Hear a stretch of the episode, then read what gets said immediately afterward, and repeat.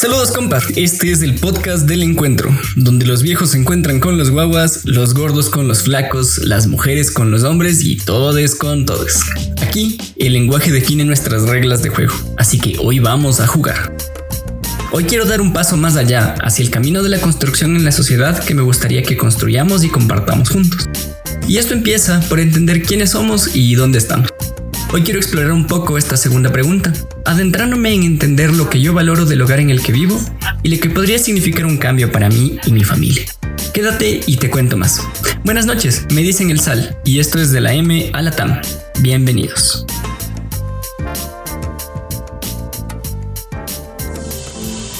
Y la idea de este episodio llegó a mí gracias a que hace un par de días llegué tarde al trabajo. Me puse a pensar en la ciudad en la que vivo, que es tan larga como su historia y que crece día a día con las miles de historias de las personas que aquí habitan. Esto me llevó a mirar hacia adentro y buscar el lugar en el que quiero desarrollar mi vida durante los próximos años.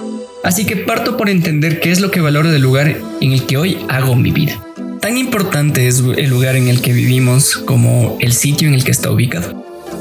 El lugar para nosotros en sí mismo es muy agradable, pero no es el único sitio donde uno puede vivir, en especial si uno arrienda el departamento. Así que aspectos como su ubicación y por tanto el barrio pesan a la hora de tomar una decisión de este tipo. En nuestro caso, el barrio también carece de eso tan común en las calles latinoamericanas. Y es que uno nunca sabe si va a poder regresar completo cuando sale.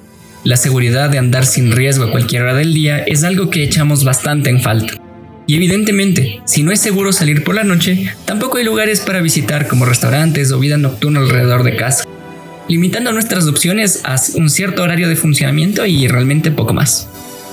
Al respecto, hay un libro que se llama Muerte y vida de las grandes ciudades y fue escrito por Jane Jacobs. Esta señora en 1960 hace un análisis de cómo está funcionando eh, Nueva York y una de las cosas que menciona sobre la construcción de espacios seguros es lo importante que es para que, es que la gente se vea y se reconozca en la calle, para identificar quiénes son propios y quiénes son extraños, y de este modo poder advertir cuando un lugar es más amable o más hostil para un extraño. Y en este sentido, nuestro barrio no está tan alineado de ese lado. Nosotros tenemos pocos espacios verdes para conocernos, pocas actividades que realizar juntos, y así la gente no se conoce, menos aún en las noches. El barrio no es algo que me encanta del sitio en el que vivo. Como es un tema que tiene tanta tela por cortar, quiero partirlo en dos partes. La primera, que es entender un poco qué es lo que yo valoro del lugar en el que vivo. Si es mi familia, mis vecinos, el barrio, el acceso a servicios, y por otro lado, quiero entender qué es eh, lo que el Esteban de hoy está construyendo para el Esteban de mañana. Entonces, necesito entender qué es lo que valoro de la ciudad y qué es lo que valoraré en algunos años. Así que vamos, voces a la obra, les cuento. Respecto a mi hogar, mi esposa, mis mascotas y yo rentamos un pequeño departamento en la ciudad de Quito, cerca del parque elegido. Arrendamos este lugar por una módica suma y tenemos acceso a parques, comercios y varias rutas de transporte que nos ayudan a movernos por esta selva de cemento. Aunque el lugar es muy bonito, está a una hora de mi trabajo. Yo valoro mucho el lugar en el que vivo. Los vecinos del edificio son increíblemente amables con nosotros y entre ellos, así que de ese lado, check. Todos ellos tienen una mascota dentro de casa y pienso que por eso nos permitieron adoptarle a Capú a inicios de año, así que eso también es un check. Además de esto, que ya es muy positivo, la vista desde la terraza es muy amplia y muy bonita. Por fortuna, es un lugar agradable para nosotros cuatro. En serio creo que somos afortunados de vivir aquí, pero lo que más valoro de este sitio, sin duda, es mi compañera de vida, que por suerte, en caso de decidir movernos, nos vamos juntos. Aún así, este lugar no es perfecto. Es un departamento pequeño y por dentro le faltan algunos detalles. Tampoco es sencillo subirlas, subir muebles o cosas así por las gradas para hacer de este sitio algo más nuestro. Estos detalles son los que pesan con el tiempo y nos hacen dudar. Así que, en definitiva, el lugar no se adapta tan bien a como nosotros evolucionamos día a día. Así que, querido compa, de tu lado, cuéntame, ¿qué es el departamento en el que tú vives o la casa en la que tú vives? ¿Se adapta a ti? ¿Tú te adaptas a ella? ¿Qué es lo que valoras del lugar en el que vives? ¿Lo cambiarías? ¿Por qué razón? A esto hay que sumarle que mi lugar de trabajo queda algo lejos. Y esto implica que cada día me muevo durante aproximadamente una hora de ida y otra hora de vuelta, para llegar y para regresar. Lo que el mes sería como haber trabajado una semana adicional. No creo que esto sea necesariamente malo, pero definitivamente afecta. Porque por suerte, a la hora en la que yo tomo el trole no hay mucha gente y puedo ir leyendo en el camino. Aún así, es tiempo que podría utilizar de una forma diferente, como practicar algún deporte o hacer tareas de mi hogar, que son cosas que toman su tiempo y no por ir a trabajar son algo que debo dejar de lado. No sé, lo que quiero decir es que no sé si esta distancia vale la pena. A veces siento que le quita equilibrio a mi vida respecto a su relación vida-trabajo. Y es una gran fuente respecto a todas las dudas que están presentes en mi vida hoy en día. Así que vamos a empezar a ponerlas en palabras y tratarles aunque sea un poquito. Como quien dice, vamos a calmarnos.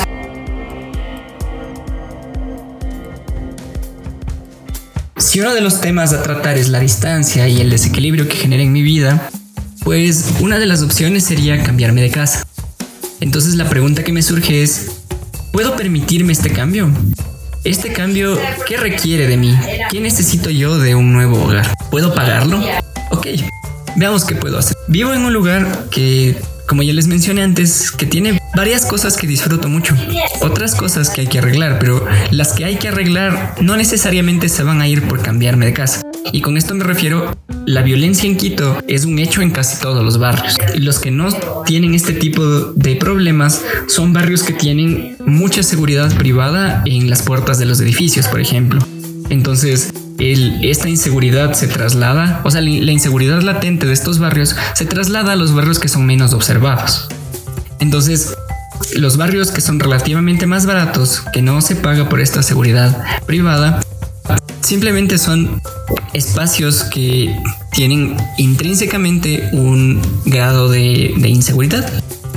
Entonces, si la inseguridad se mantiene y los servicios ya no son los mismos, Tal vez la opción sería comprar una casa. Ok, me parece una opción válida. Creo que es razonable pensar en un lugar para tener un lugar propio en el cual envejecer y tal. El tema es que económicamente no estoy en condiciones de hacerlo, o no, no realmente pronto quiero decir. Además hay que considerar que la deuda de una casa es una deuda que dura muchos años, así que habría que generar ingresos constantes durante todo ese periodo para pagar esa casa. Bueno, está bien, esa es la encrucijada. Arriendo y voy a un barrio eh, que tal vez no me guste tanto, pero que sea un poco más seguro. O pienso en que tal vez es opción, es hora de plantear eh, comprar una casa. No sé, no sé. Cuéntenme ustedes, ¿por cuál se decantarían? ¿Ir a un barrio que les guste menos o endeudarse de por vida para tener una casa? Lo que quiero decir es que es normal entender que todos tenemos un límite de dinero para hacerle frente a estas preguntas. Así que, de a poco, un día a la vez, tomando las cosas importantes en cuenta, es lo que nos llevará a una mejor decisión. Ok, ahora que sabemos dónde estamos, es decir, cuál es la, encrucijada que hay que enfrentar, pues es cuestión de entender hacia dónde está yendo la ciudad, que es otro aspecto importante para saber dónde quiero desarrollar mi vida los próximos años. Hoy en día, el hipercentro de Quito está entre la Magdalena, eh, que es el barrio que da entrada al sur de Quito, cerca de la Villa Flora, eh, cerca de los dos puentes, etc. Y el Quicentro Norte, en esta área de la ciudad se concentra la mayor parte de, plazas laborales y por lo mismo es el área que más tráfico tiene durante cada día. Respecto a esto, Quito hace un par de años decidió eh, construir el metro, el metro de Quito, que aún no está en funcionamiento, pero próximamente lo hará. Además, se construyó el aeropuerto en un barrio que se llama Tababela, que está a más de una hora del sitio en el que yo vivo ahora mismo. Respondiendo a la pregunta inicial que es ¿dónde quiero vivir? Pues hoy en día me interesa mantenerme en el hipercentro de Quito. Definitivamente sí, a pesar de que sea una hora de distancia al lugar en el que trabajo. Puedo mantener esta, este desequilibrio entre la relación trabajo-vida si es que los servicios que yo eh, adquiero por vivir en esta zona son superiores a ese coste. Me parece válido, me parece razonable y creo que es una buena forma de decidir. Pero no es suficiente. Hay que entender hacia dónde está yendo la ciudad. El metro y el aeropuerto están generando dinámicas distintas, así que tal vez pensar en los valles, tal, vez Tumbaco, que son espacios que pueden ofrecer servicios diferentes, tal vez un poco más cercanos a la naturaleza, que son servicios que yo apreciaría mucho tener. De este modo, me parece valioso cuestionarme, ok, si tal vez no es el lugar en el que vivo el que hay que cambiar, tal vez mi lugar de trabajo, tal vez podría proponerles eh, trabajar, yo que sé, dos días a la semana presencial y tres días en teletrabajo. Espero que acepten. Bueno, les tendré al tanto. Mis queridos compas, creo que este análisis, estas reflexiones de hacia dónde está yendo la ciudad, nos dejan con algunas dudas abiertas, que son temas que habría que ir explorando. Tal vez no soy yo la mejor persona para responder estas preguntas, así que en los próximos episodios, que les voy a adelantar algo, la siguiente temporada ya va a tener entrevistas. Así que cuéntenme quién se les ocurre para responder estas preguntas sobre hacia dónde está yendo la ciudad deberíamos hablar un poco sobre esta crisis eh, política que está viviendo Quito con esto de que no tenemos alcalde o tenemos dos. Cuéntenme, compas, eh, ¿cómo van ustedes? ¿Qué, ¿Qué piensan de su hogar, el sitio en el que viven? ¿Qué opciones le ven a un repentino cambio? ¿Qué factores toman en cuenta para hacer estos cambios? ¿Cómo va su relación trabajo-vida? ¿Ustedes irían en bicicleta en esta ciudad? ¿Qué piensan? Eso sería todo, mis queridos compas. Nada más recordarles que uno aprecia el lugar en el que vive más por las personas que habitan en él que por todo lo demás que hemos conversado en este episodio. Así que un abrazo. Nos escuchamos.